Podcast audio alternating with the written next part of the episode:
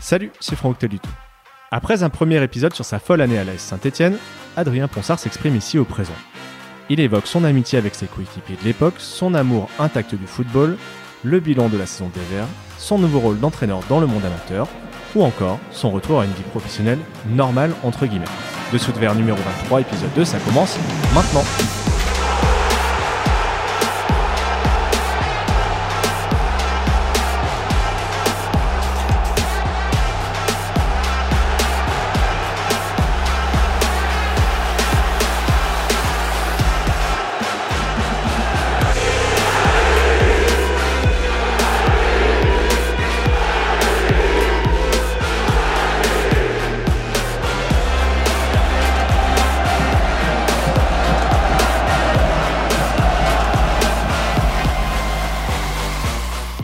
Adrien, dans l'épisode 1, on a parlé de ton passage à l'AS Saint-Etienne.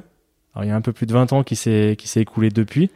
Est-ce que tu es toujours en contact avec euh, tes coéquipiers de l'époque? Je crois que vous avez un, groupe WhatsApp, c'est ça? C'est ça, on a un groupe WhatsApp qui a été créé, qui a été créé par Patrick Guillou, qui a permis bah, de tous se retrouver. Alors, c'est, pas que la partie 98-99, il y a 98-2000. Donc, dessus, on a, on a José Alosio, on a Alex, il y a Pedro, il y a Guel, il y a, Jean-Guy Wallem. Alors, même si j'ai pas joué avec eux, je les ai côtoyés, donc on est quand même resté, euh, on va pas dire proche, mais toujours en contact. Et là, ouais, on se retrouve, enfin, ils se retrouvent le 4 septembre, parce que moi, je ne pourrais pas y être vu que je me marie le 4 septembre. Ils se retrouvent le 4 septembre et, euh, je pense qu'ils vont faire une belle fête. Il y a, un match, c'est euh, Alain Bompard qui gère tout le, qui, gère l'hôtel, qui invite tout le monde. C'est vraiment comme quoi on voit que c'est resté familial. Ces personnes-là sont des, personnes de cœur. On, les a marqués en gagnant un titre des champions de France, en faisant remonter la SS en Ligue 1. Et, je ne veux pas dire que c'est un centre redevable, mais il, il, est, il est resté un lien entre nous et ce lien, bah, il sera dur à détacher. Quoi. Il y avait à un moment une amicale des anciens Verts. Est-ce qu'elle existe toujours? Elle existe toujours, oui, l'amicale des anciens verts. Donc maintenant, on est, on est- s'est rapproché carrément de la SS. Donc euh, c'est ça va être géré plus ou moins par Cœur Vert, ASS Cœur Vert, donc avec Lionel Potillon. Donc là, notre président en ce moment, c'était Christophe euh, Landrin. Donc on, va voir si ça reste Christophe ou si on change, euh, si on change de président, mais la- l'amicale existe toujours. Là, on part euh, au mois d'août pour faire le, le 20e anniversaire euh, du Mondialito, qu'on fait à l'Alpe d'Huez toutes les années. On est invité à l'Alpe d'Huez. Il y a trois, quatre équipes d'anciens, d'anciennes pros. Il y a Saint-Etienne, il y a Lyon, il y a Marseille. Et Nantes ou Sochaux, ça dépend des années.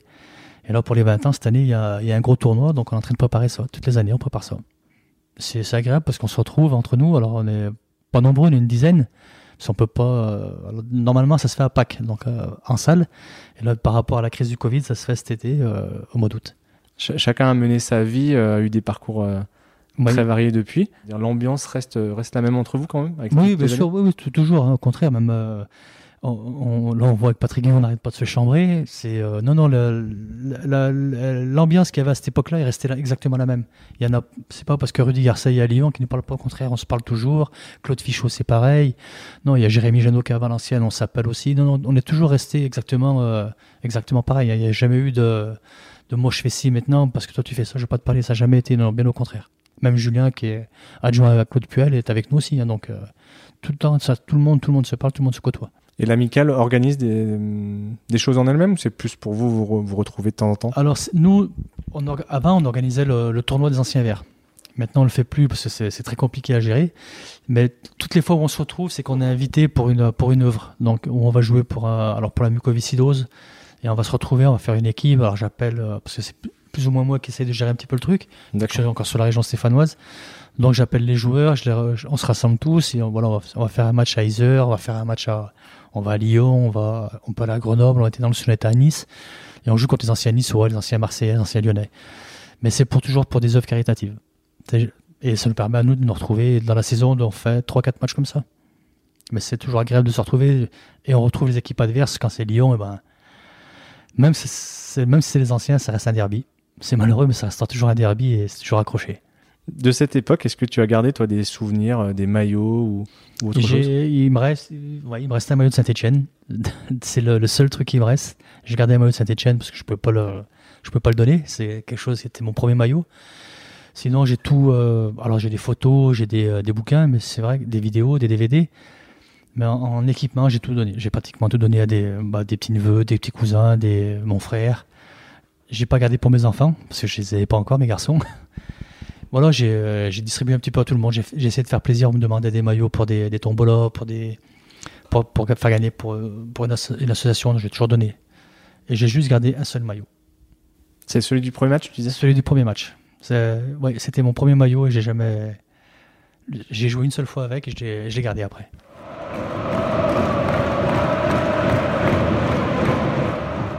Est-ce que tu suis toujours les matchs euh, aujourd'hui des Verts Oui, bien sûr. Ah oui, bien sûr. J'étais, je suis toujours un supporter de la Saint-Etienne. Et cette année, c'était compliqué. C'était compliqué. Il y, a, il y, a, un nouveau projet.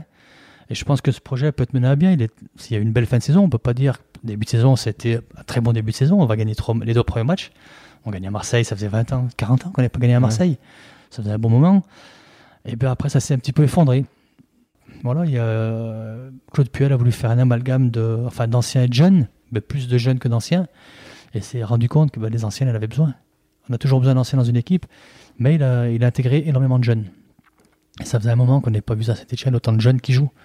Et c'est vrai que ben, certaines perles, on a Moffet, on a le petit Guarna, il y, a, vraiment de très bons joueurs. Et là, ben, ils ont fait une très belle fin de saison pour sauver. Parce qu'il euh, fallait aller gagner, enfin faire un match nul à Lille.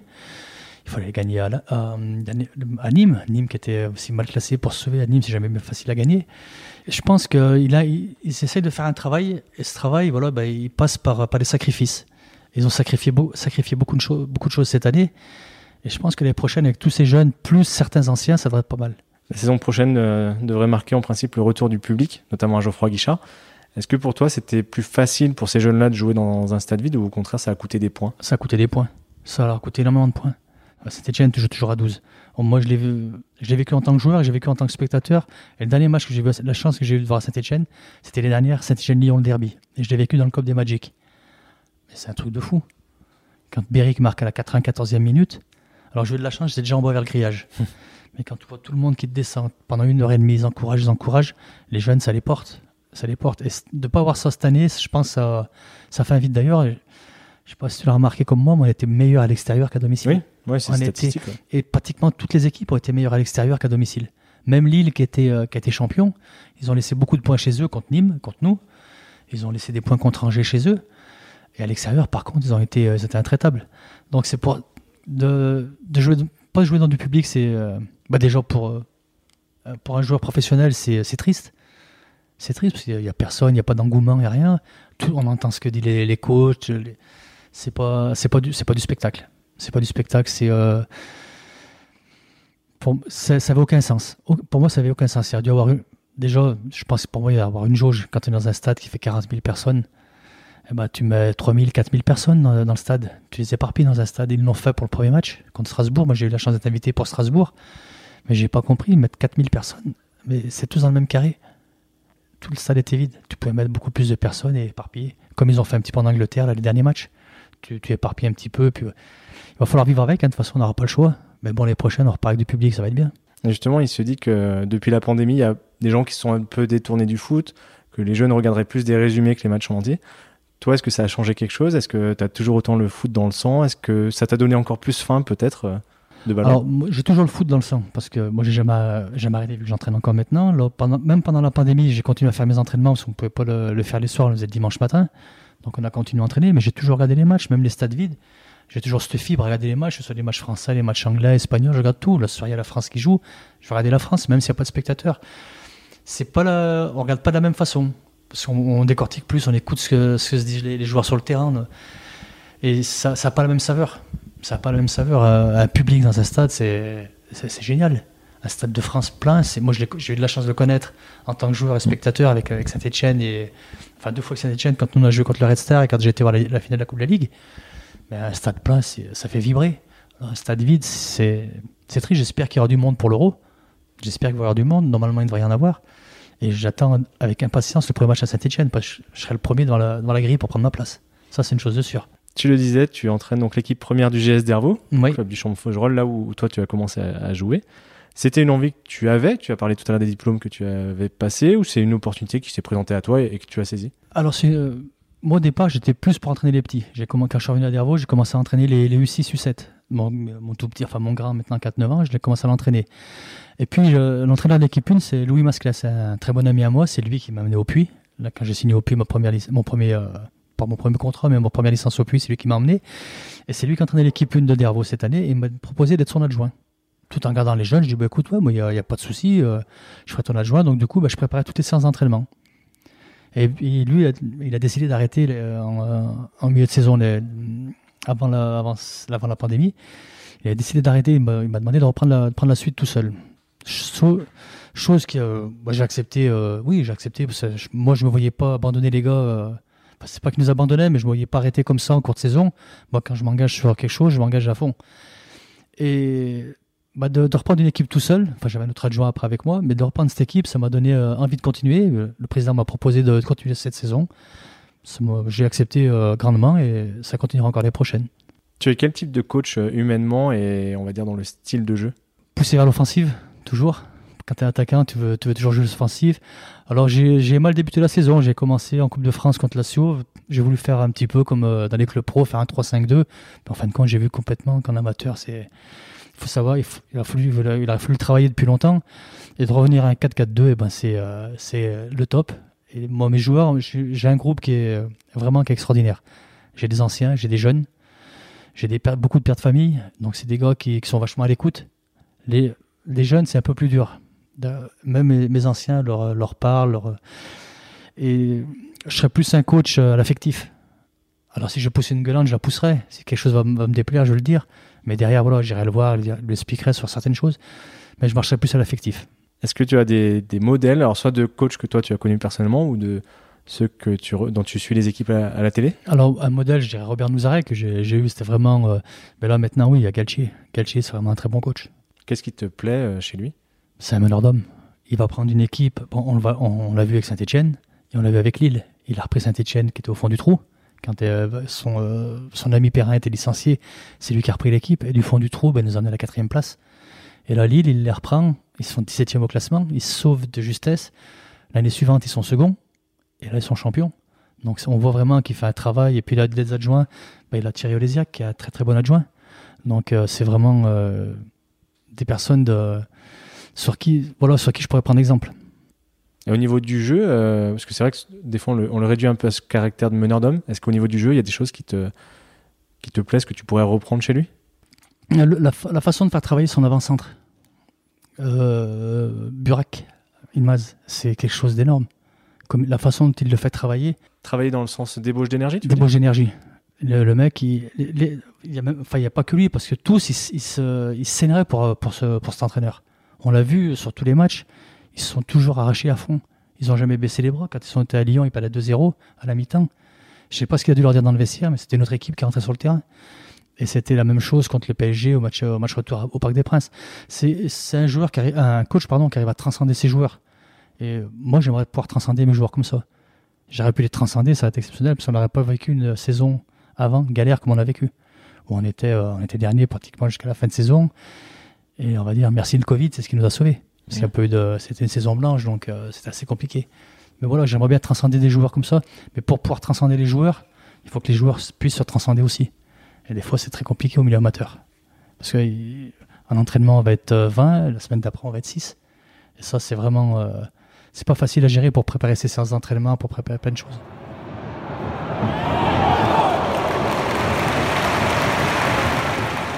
On arrive sur la, dernière partie de, notre discussion. Depuis 20 ans, tu es revenu à une vie, on va dire, normale, entre guillemets, un travail normal. Mm. Comment ça s'est passé à l'époque? Quel regard avaient sur toi tes, nouveaux collègues? Les, les, nouveaux collègues, c'est vrai que j'ai eu de la chance d'en connaître certains avant.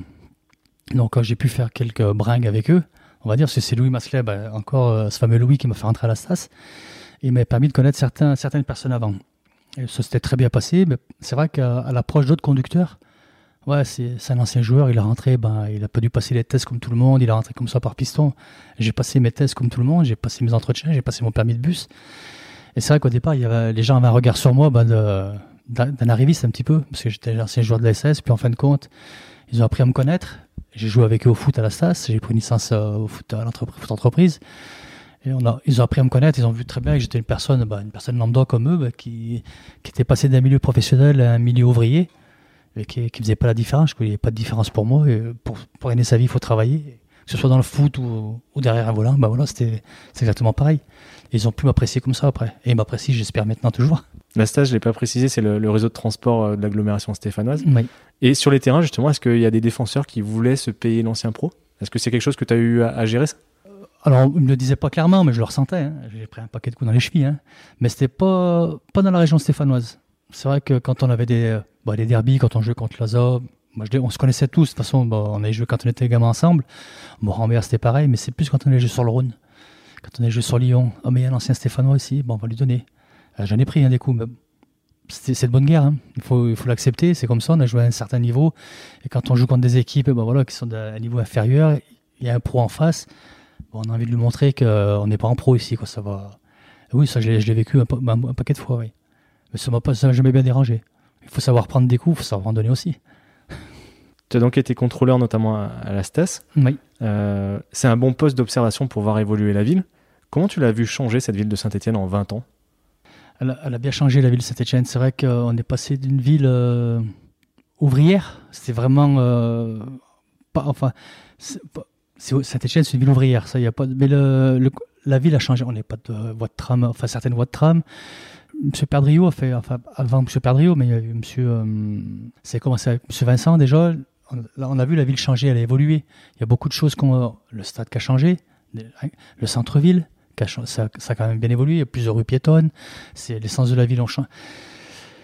Mais il y a encore des, certaines choses qu'on pourrait améliorer, je pense, au niveau de la ville. C'est, euh, par moment, il y a des gens qui ne veulent pas venir à Saint-Etienne parce que c'est une ville morte un petit peu. Il y a pas de, il y a quelques bars, mais c'est quelques quartiers. Il y a la rue des Martyrs, où il y a un petit, petit peu où ça bouge un petit peu, mais il n'y a pas beaucoup d'endroits où ça bouge beaucoup à Saint-Etienne. Après, c'est peut-être le regret aussi par rapport à ça. Il y a certains joueurs qui ne veulent peut-être pas venir à Saint-Etienne pour ça. Parce que Tu ça- penses que ça, ça peut, ça ça- peut jouer? Oui, ça peut jouer même sur les- au niveau des investisseurs.